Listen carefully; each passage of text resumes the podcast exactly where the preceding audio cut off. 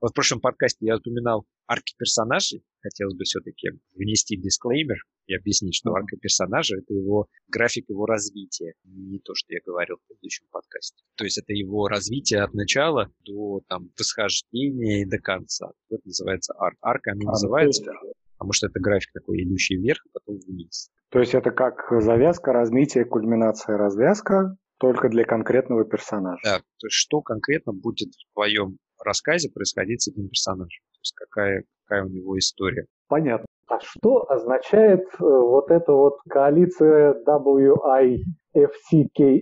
Ко- коалиция WiFax название, которое придумалось. Нужна какая-то организация, которая это все публикует, мировое правительство. И кто может быть круче мирового правительства, чем корпорация WiFax? Производная протокола Wi-Fi слово fuck, и заодно это звучит почему, почему fuck. Ирония на тему what the fuck, только мы задаем вопрос не вот, а как бы почему. Круто, понятно, ладно, хорошо. Все, это, этот вопрос у меня отпал. Фух, а меня отпустило. Подкаст «Мировое правительство», часть вторая. Поехали! Поправки были приняты, естественно. Ну, собственно, никто не сомневался, что они будут приняты. Большинством, разумеется. 78 почти процентов голосов наших уважаемых граждан проголосовали за поправки. Сказали им «да». При том, что ни один человек, которого я знаю, не голосовал «да». На эту тему могу сказать, что ну вот моя одна хорошая знакомая работала э, на, этих, на этом голосовании секретарем участковой избирательной комиссии. То есть она была главной на этом, собственно, участке. Я абсолютно доверяю тому, что она говорит, что никаких нарушений у нее не было. Она не может, конечно, сказать за тех, кто голосовал на дому и тех, кто голосовал электронно, но результаты на ее участке были 65 «да» и 35 «нет». И это абсолютно честно посчитанные голоса на участке в Москве. Понятно, что в Москве есть разные районы, разные дома, в принципе. Конечно, результаты сфальсифицированы. Конечно, явка нарисованная. Но это больше похоже на фальсификации устрашения, чем на фальсификации выживания. То есть они и так побеждали, они и так получали свои больше 50%, просто им нужна была вот прямо убедительнейшая победа. Когда сам голосовал? Ты же в онлайне? Я, я, да, я голосовал онлайн и во второй день голосования. Мама моя сходила на реальный участок и прислала мне репортаж с полевой кухней, в которой выдавали гречку с тушенкой, санитарной зоной, где сидел молодой человек и выдавал маски и реквизит для прохождения дальше. Хоть где-то раздавали маски бесплатно? И еду раздавали. Я спросил у мамы про еду, и она мне дала самый замечательный, на мой взгляд, комментарий. Она сказала, обычно бывает концерт, но сегодня только каша. Для меня вот эта фраза, она описала весь ход голосования. Понимаешь, насколько они приложили усилий для того, чтобы сделать это событие. Кашу на... оставили, но концерт убрали. По не очень проверенной информации, но вроде как из первых рук, mm-hmm. на одном из участков Крылатского всем раздавали проголосовавшим по 1000 рублей. При этом без разницы, как они проголосовали. А у нас же тайна голосования, ее никто не отменял пока что. Как-то невероятно щедро. У нас такого точно не было. И у знакомой тоже у нее такого не было. Они ничего не раздавали там никаких денег за голосование. Люди сами приходили, явка у них примерно 50%. Это учитывая надомников. Надомники практически 100% за. Но даже если все надомники были нарисованы, что, конечно же, не так, но даже если решить, что ладно, хорошо, все надомники нарисованы, все равно тогда было бы 56% против 44%. Ну, то есть в любом случае большинство людей, которые пришли проголосовать, оказались за поправку. Да, и мотивация, ну, именно та, которую транслировалась из телевизора. Люди рассказывали про про то, что защита природы, защита животных, наша история великая, не дадим, отстоим, про то, что Запад нам, наконец, мы не будем плясать под дудку западных судов, и вот под их решение мы, наконец, можем их не исполнять и, наконец, сможем пойти своим замечательным путем. До этого все было плохо из-за того, что нам англичанка гадила. Где, где-то свернули мы с великого русского пути, о котором исторически все время говорится, но никто не знает, как он выглядит и куда вообще ведет. И люди голосовали вот за это.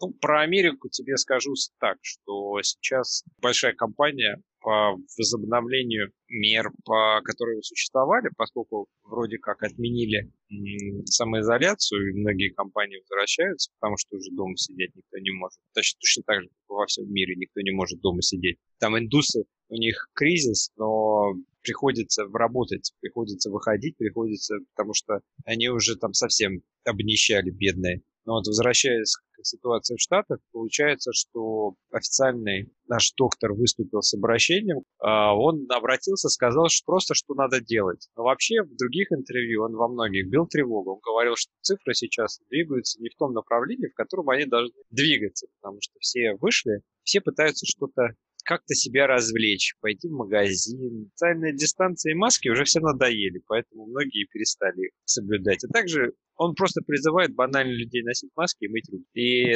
соблюдать эту шестифутовую дистанцию. И он просто он опять стал очень активно призывать к ношению масок. А еще я прочитал супер интересную статью, в которой говорилось, что насколько изменился рынок, рынок мерчендайза. То есть, если помнишь, раньше на выставках всегда тебе выдавали какой-нибудь хлам, который ты не знал, что делать. Забрендованную ручку, бейсболку с логотипом этой компании, какую-то, абсолютно странную и бесполезную вещь. А теперь произошло изменение, и теперь выдают даже те люди, которые производят эти, этот мерчендайз, у них произошло смещение в более утилитарные вещи, связанные с ковидом. То есть теперь маски с логотипом, теперь гели с логотипом. В общем, там целый набор аксессуаров, которые все помогают тебе вот соблюдать социальную дистанцию и дезинфицироваться. Теперь, если ты будешь, наверное, ходить на какой-нибудь конференции, тебе будут вместо ручки выдавать маленький портативный санитайзер.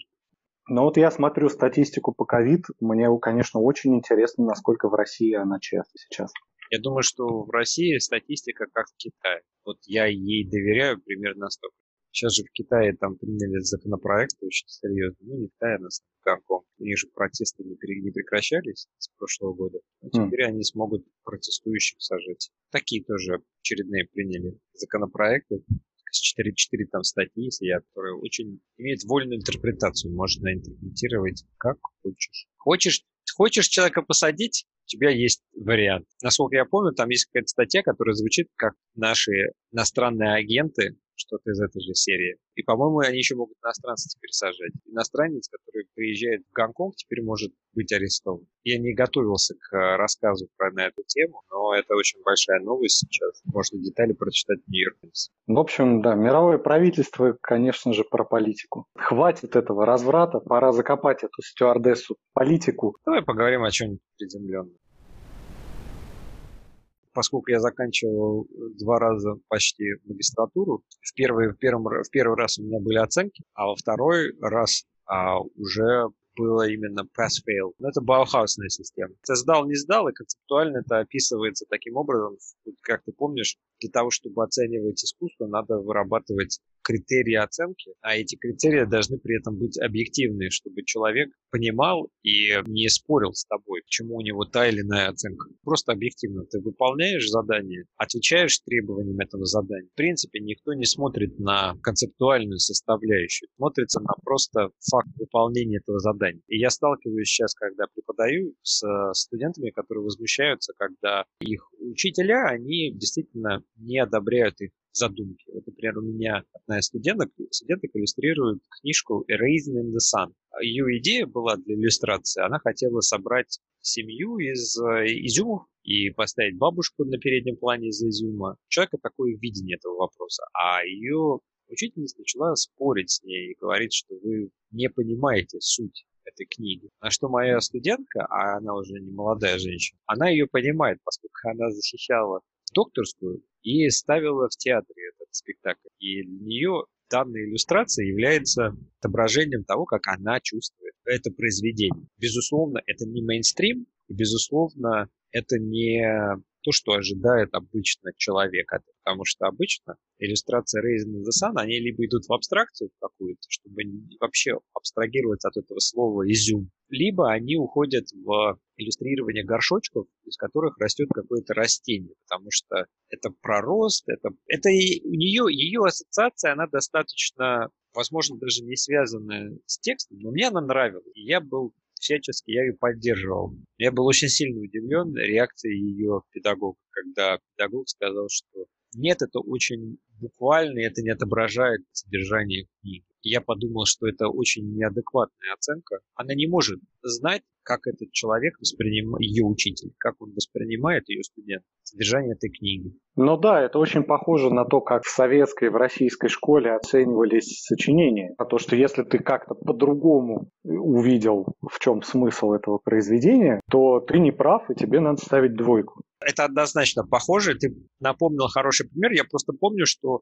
в то же время были более прогрессивные учителя, которые позволяли тебе критиковать. Особенно мы же в перестроечное время в школе и постперестроечное в начале 90-х было больше свободы в плане выражения своих мыслей. При этом ты прав, были очень консервативные учителя, для которых... А к чему это вело, как ты помнишь? К тому, что у тебя пропадало желание, в принципе, выражать свои мысли в той форме, в которой ты бы хотел. Ты просто... Я даже больше скажу, пропадало желание думать. Да, пропадало желание думать, и ты просто списывал, потому что ты понимал, а зачем тебе напрягаться, если это твои усилия никто не оценит. Какой смысл? Была замечательная статья научная на эту тему про то, что оценивать нужно не результат, а затраченные усилия. То есть то, что человек старался, вот это очень важно. Не получилось, вот это как раз уже не принципиально. Главное, что старался. Главное, что включился и приложил к этому вот свою какую-то внутреннюю энергию, волю, вы не получилось. Согласен. Кто, у кого-то получилось лучше, у кого-то получилось хуже. Понимаешь, как вот там бегуны пробежали, победитель только один, а все остальные проиграли. И вот чтобы такого не было, чтобы у ребенка не возникало этого нездорового перфекционизма, что нужно сделать идеально. Тут а... сколько возникает разных нюансов, на мой взгляд. Еще нюанс, например, преференции твоего педагога. То есть, как ты знаешь, здесь да. есть педагоги, которые то, что ты рассказывал про сочинение, что оно должно совпадать с каким-то мнением. Либо это обще... мнение общественное, какое-то общее, общее... Либо конкретно мнение педагога. Да, именно. Мнение какого-то конкретного индивидуума. Соответственно, я сталкивался тоже с таким. У меня были педагоги, которые очень с кислой физиономией смотрели на фотографии в штат, которые были очень высокие стандарты креатива, он их должен был удивлять, а они были очень искушенные граждане, они так очень высокомерно смотрели на то, что ты делаешь, такие, ну да, ну, вообще нет, твоя идея, и объясняли тебе, почему твоя идея. Вот когда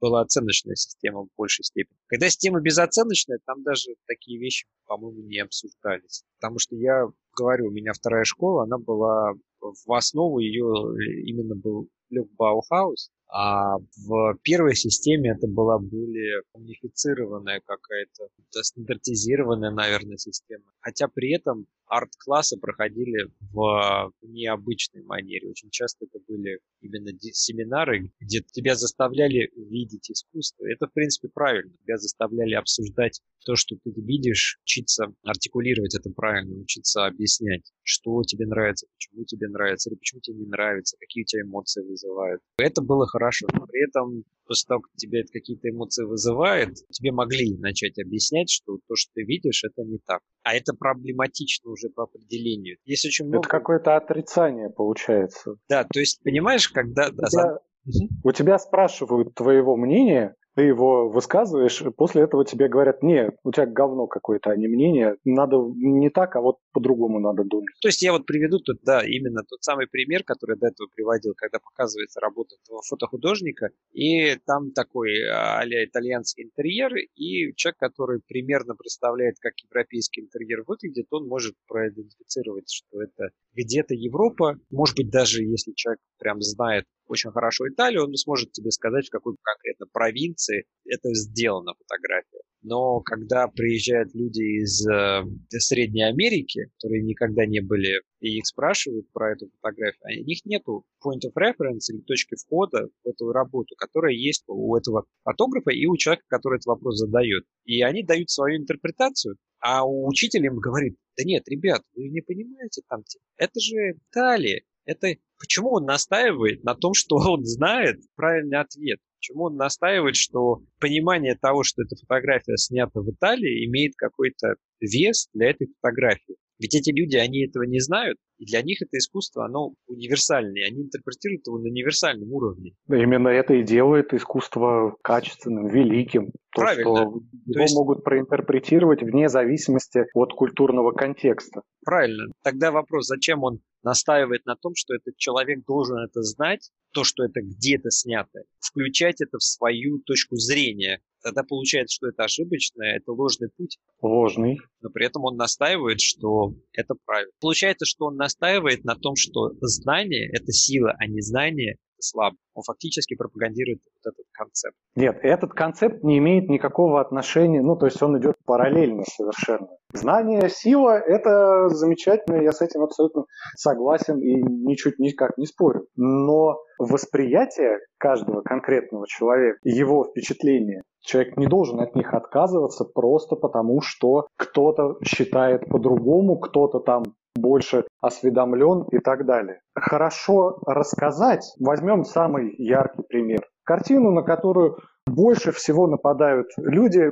по части того, что да я и сам так могу сделать. Черный квадрат Малевич. Нападают почему? Потому что они не понимают, зачем это, о чем это вообще.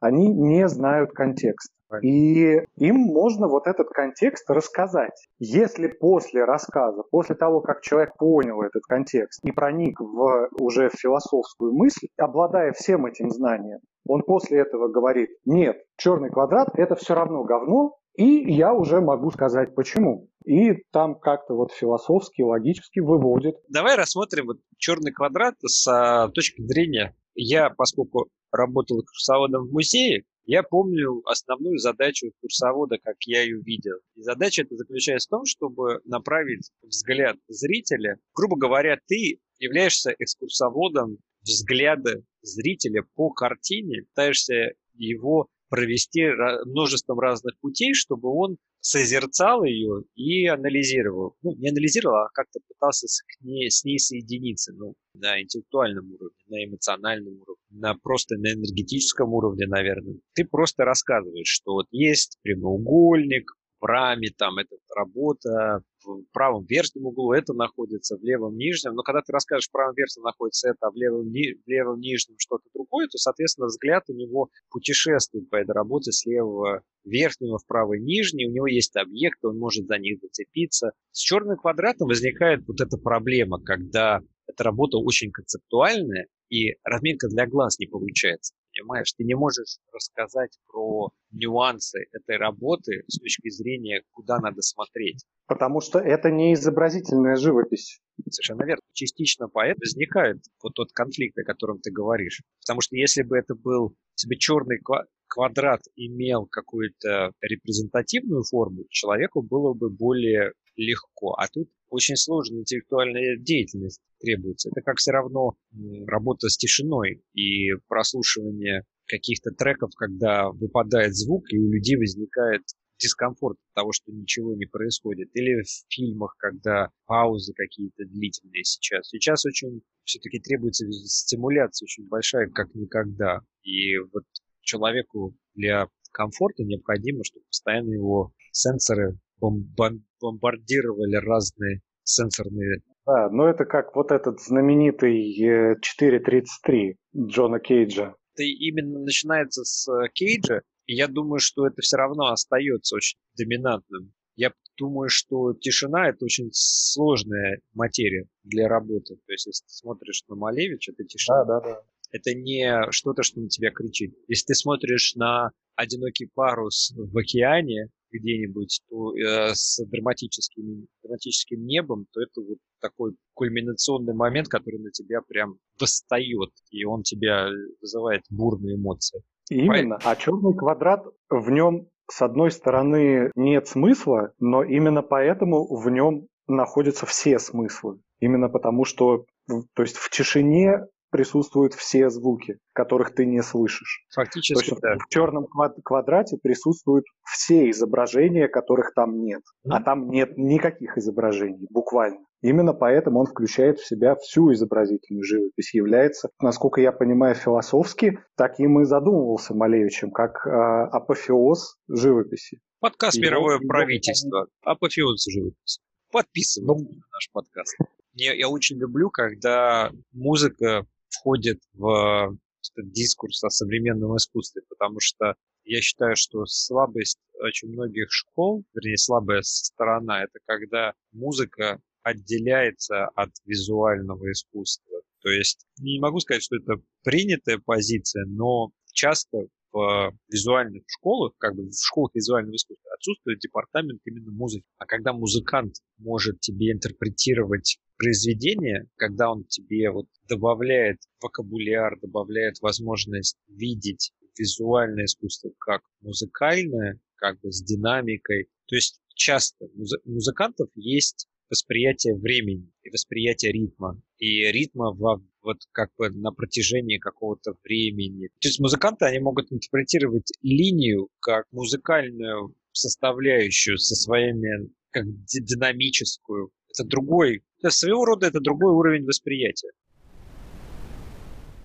Еще я думал совсем недавно про руки во время селфи. На самом деле, когда ты делаешь селфи, у тебя руки, они очень некрасивые в кадре, потому что тебе надо держать телефон, а телефон ты держишь такой клешней, корявой. И она огромная из-за... Она, да, да, из-за искажения. И вот такие селфики, которые в зеркале, они всегда самые стрёмные. Ну, кроме тех случаев, когда уже люди выяснили, что можно в районе живота держать вертикальный телефон как-то очень хитро, так чтобы рука не была уродской. Но вот если ты снимаешь себя так сверху, если пытаешься как можно больше вытянуть руку, хватаешь телефон, как попал, у тебя такая настоящая такая клешня. И если ты посмотришь каких-нибудь звезд, у них у всех, они все этим страдают. Я имею в виду, что Кардашин, она берет телефон в руку так же, как и все, все остальные нормальные люди. Особенно тебе приходится ведь телефон держать одной рукой и при этом каким-то образом куда-то нажимать. Ты же не пользуешься пультом для этого. Но многие пользуются селфи-палкой, например. Да, селфи-палкой пользуются. Это очень облагораживает снимки. Не знаю, насколько многие. Ну, ты, да, ты судишь по многим, потому что очень много их в продаже имеется. То есть логика такая, что если их много продается, значит, наверное, кто-то их покупает. Ну, у меня такое ощущение, что сейчас это как-то сошло больше на нет. Ну, я их не вижу, да. Мне была сложная эволюционная история. Вначале это был какой-то, ну, профессионалы все сразу говорили, что нет. Потом...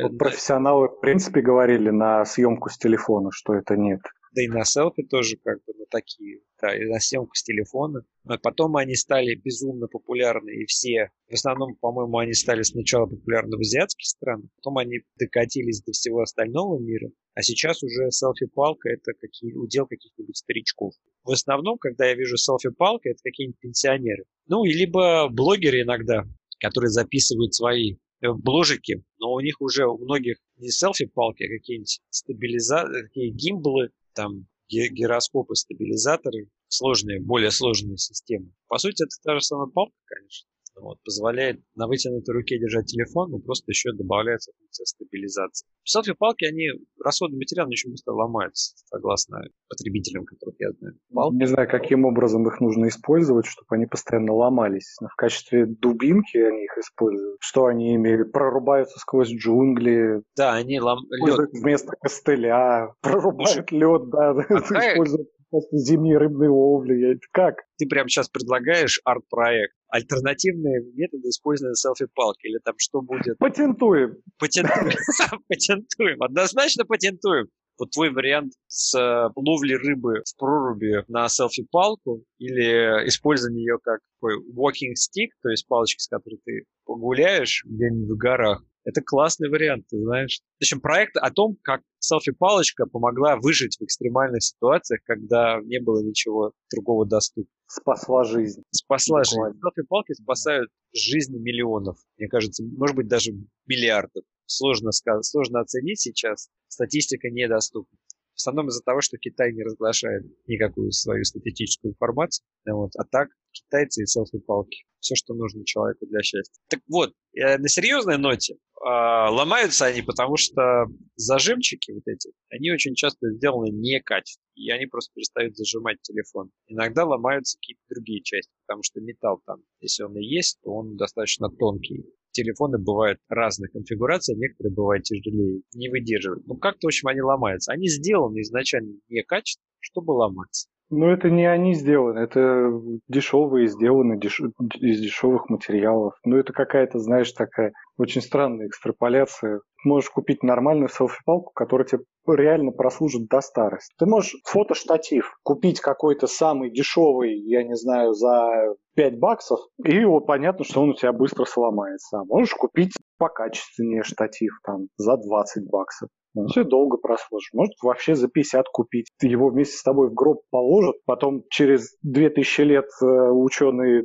археологи откопают этот гроб, там от твоих костей уже ничего не останется, а штатив этот будет лежать. Представляю сейчас вот классический фильм с Индианой Джонса, когда Индиана Джонс с рыцарями, которых захоронили, захоронили рыцари в доспехах. Есть, Ни у одного из них штатив.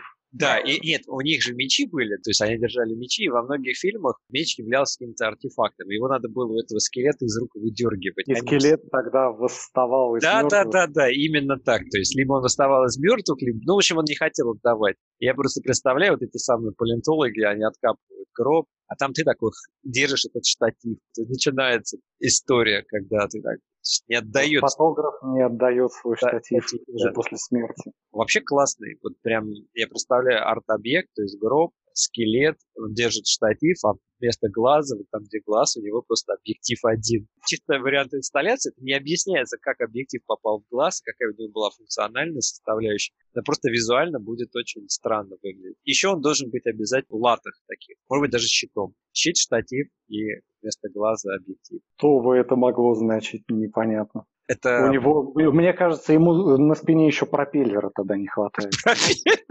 Не знаю, как Карлсон ну, прилетел в наш подкаст, но он... ну, просто, ну, просто для того, чтобы эта картина абсурда была более полной. Ты абсолютно прав. И мне кажется, что это отличный арт-проект, который надо реализовывать. Суть этого арт-проекта – это просто вот а, привести в недоумение поколение после нас занимаешься тем, просто развлекаешься, ты придумываешь всякие такие концептуальные захоронения, такие вещи, которые невозможно интерпретировать на рациональном уровне. Чтобы когда... Это флешмоб на самом деле. Флешмоб, это флешмоб, да. который называется «Подъеби палеонтолога». вот, вот я про это, такого плана.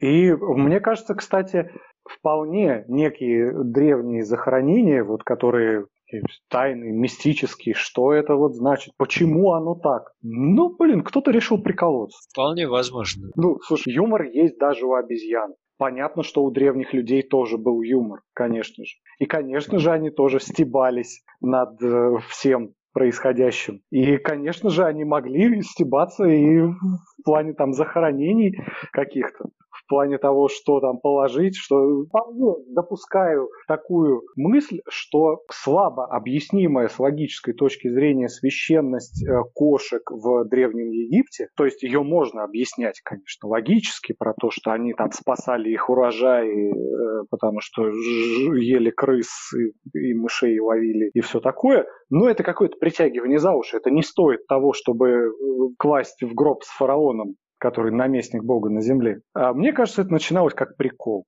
Есть два момента. Просто здесь есть две ветки обсуждения. Первая ветка обсуждения, я на самом деле считаю, что могут быть кошки священными животными, потому что я, как заводчик ранее и владелец кота, замечал за котом, что если ты просто наблюдаешь за котом, ты иногда... немножечко светится. Понятно. Немножко светит зеленым. У тебя был просто по ночам летает.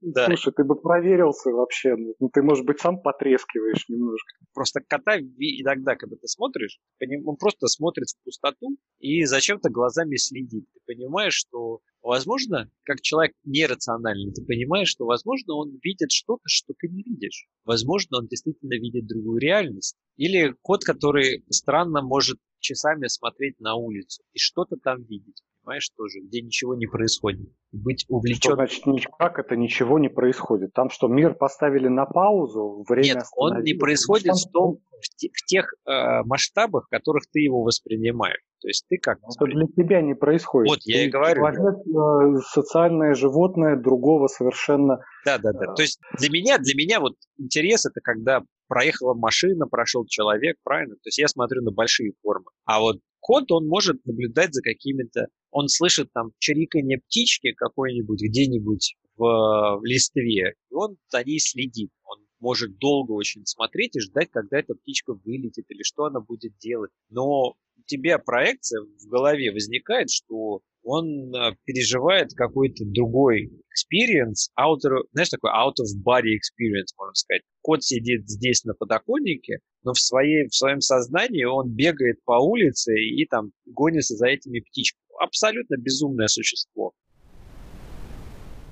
Вот эта вот тема, которую ты затронул про животных, люди очень часто наделяют животных человеческими чертами и человеческими эмоциями и считают, что животные то, ну, испытывают их в том же объеме и что они для них такие же. Вот эта вот собачка, она сейчас радуется. Вот эта кошечка сейчас грустит. Я об ну, этом тоже ну, думаю, что когда собака голодная и она лает, я так проецирую, она лает, и у меня начинается паника, потому что я думаю, она, наверное, испытывает голод так же, как я его испытываю, когда я голоден. Когда я голоден очень-очень сильно. Но когда вот ты сейчас это озвучиваешь, я понимаю, что, наверное, градус этого голода у собаки намного ниже. Да, просто ты кричал бы о том, что да. ты хочешь есть, исключительно в ситуации, когда ты Именно. уже помираешь. Именно. И, и ты и... проецируешь это на собаку. А собака просто не умеет э, особо тихо разговаривать. У нее, ну, немножко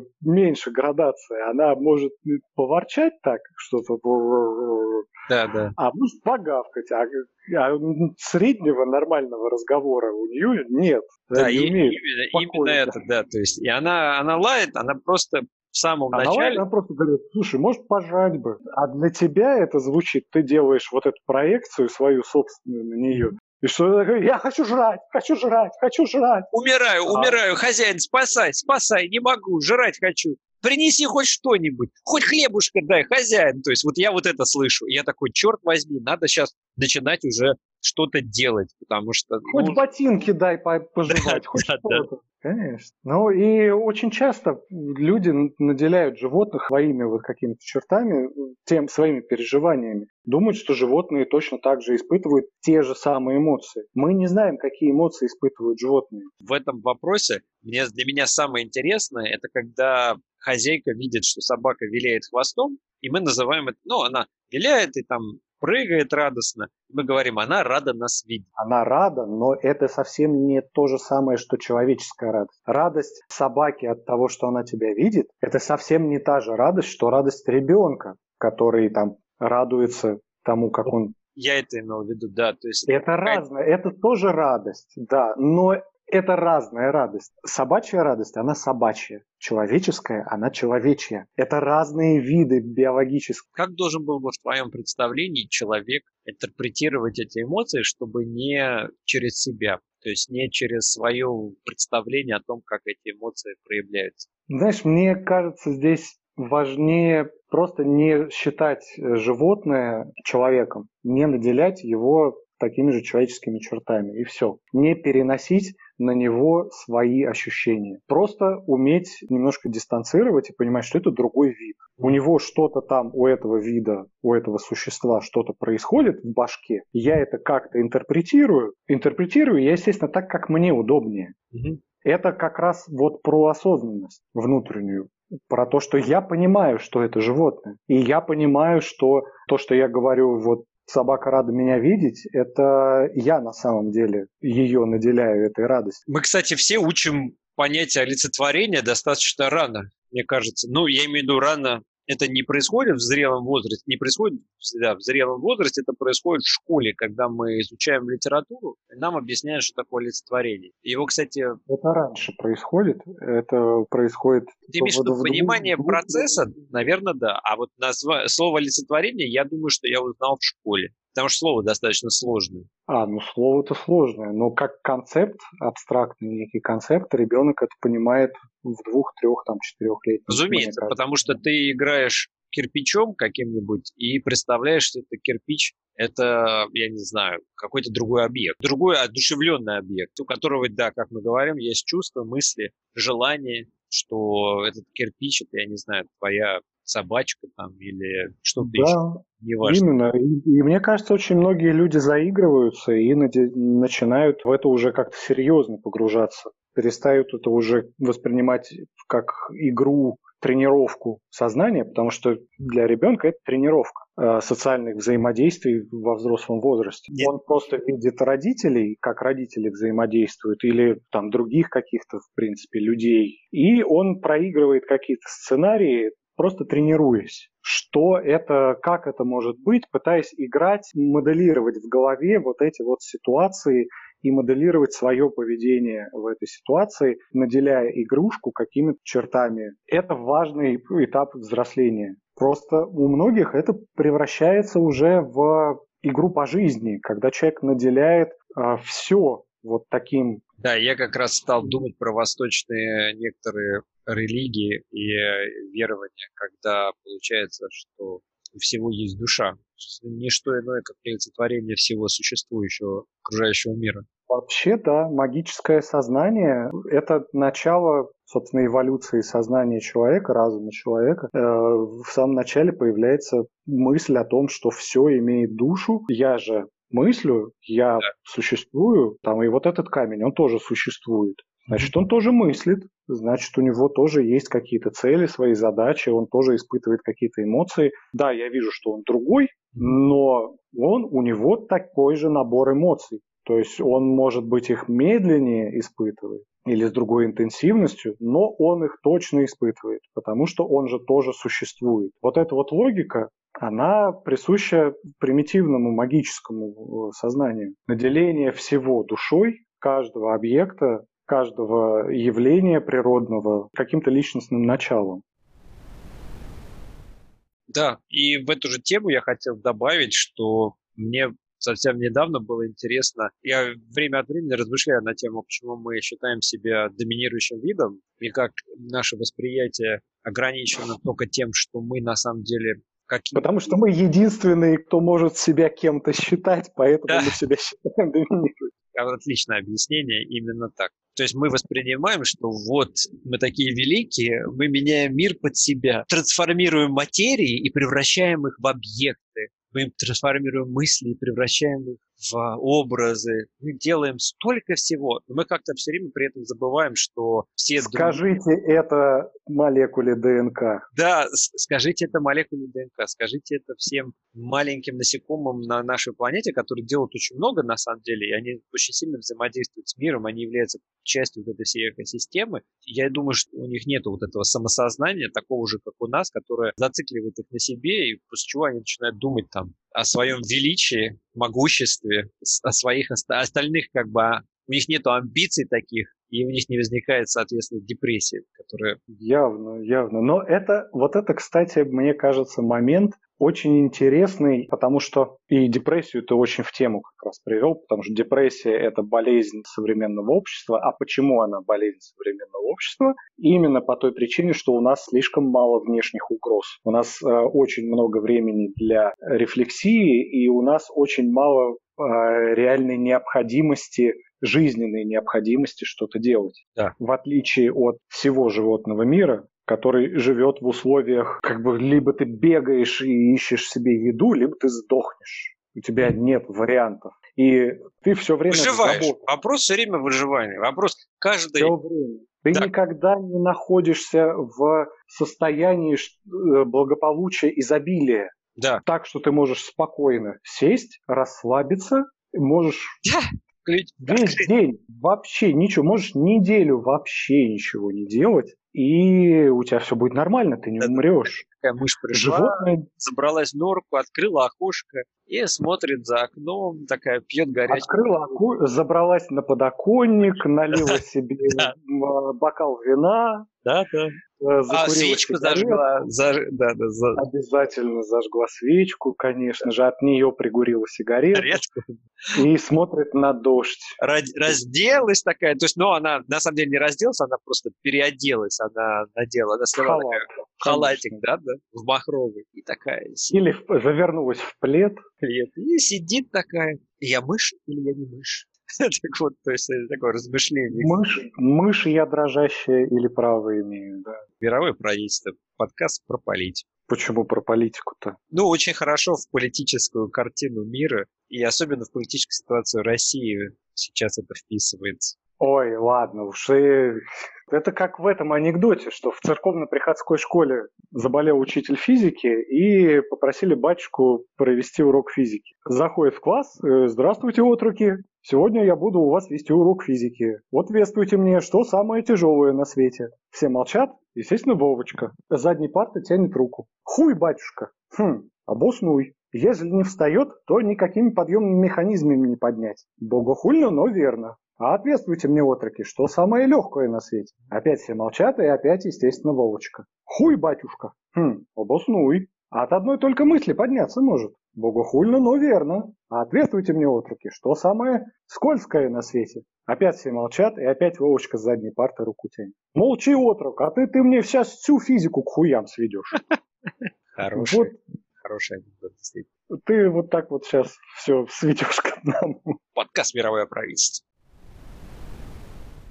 совершенно случайно я почему-то стал вспоминать исследования про белочек, про то, что белочки, они на самом деле очень крутые тем, что они помнят, где они закапывают орешки. И, О, да, и еще они время от времени их выкапывают и проверяют, не поврежден ли сам сама оболочка от этого орешка, то есть плод как бы нормальный, то есть будет храниться или нет. А еще они воруют друг у друга. Белочка следит за другой белочкой, когда та закапывает, и может иногда выкопать и переложить в какое-то свое место. У них на самом деле интересный факт, что они по-моему, даже, я не помню какой процент, но большая часть закопанных орешков они выкапывают, и они используются в конечном итоге. То есть очень маленький процент потерянных в этом пути, в этой цепочке орешков. И исследование, про которое я читал, там было про снабжение этих орешков GPS, сенсорами, потом отслеживание в течение года, кажется. Отслеживался очень длительный этап. В длительном этапе получалось, что большая часть орешков была найдена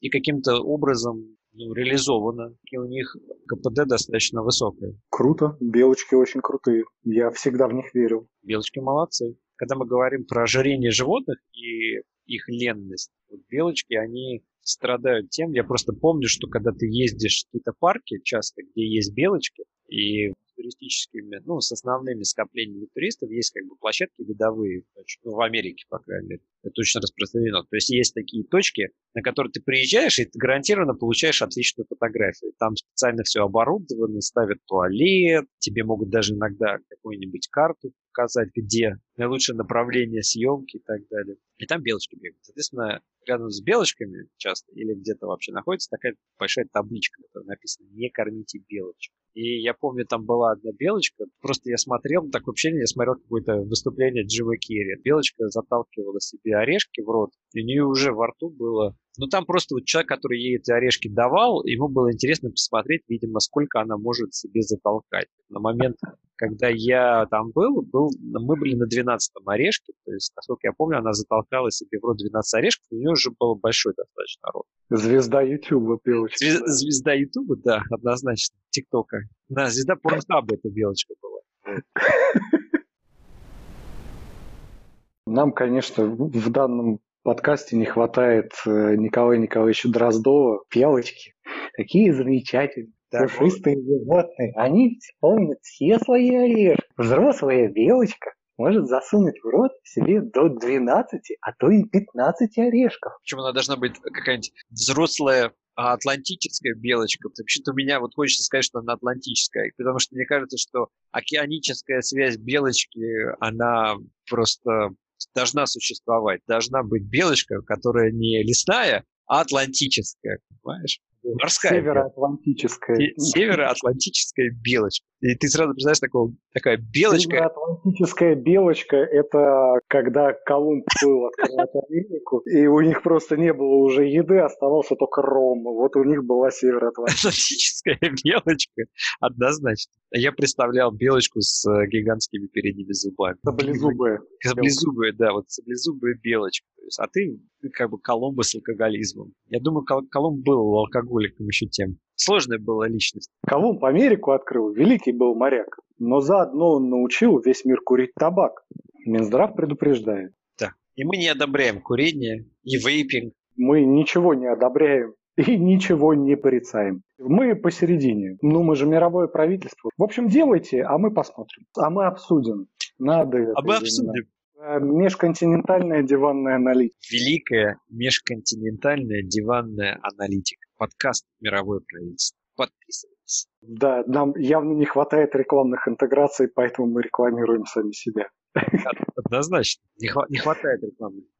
Яндекс, пожалуйста, интегрируйте в нас что-нибудь. Я бы хотел, чтобы вы нас какой-нибудь Яндекс Метр интегрировали. Интегрируйте хоть какой-нибудь чип, что ли, в меня. Интегрируйте в меня Яндекс Навигатор. Я вам буду рассказывать, насколько велики пробки в моей квартире. У меня будет 0 баллов, я буду поднимать статистику по Москве. Вы можете послушать наш подкаст на Брейкере, Google Podcast, Pocket Cast, Radio Public, Spotify, а также Яндекс подкасты.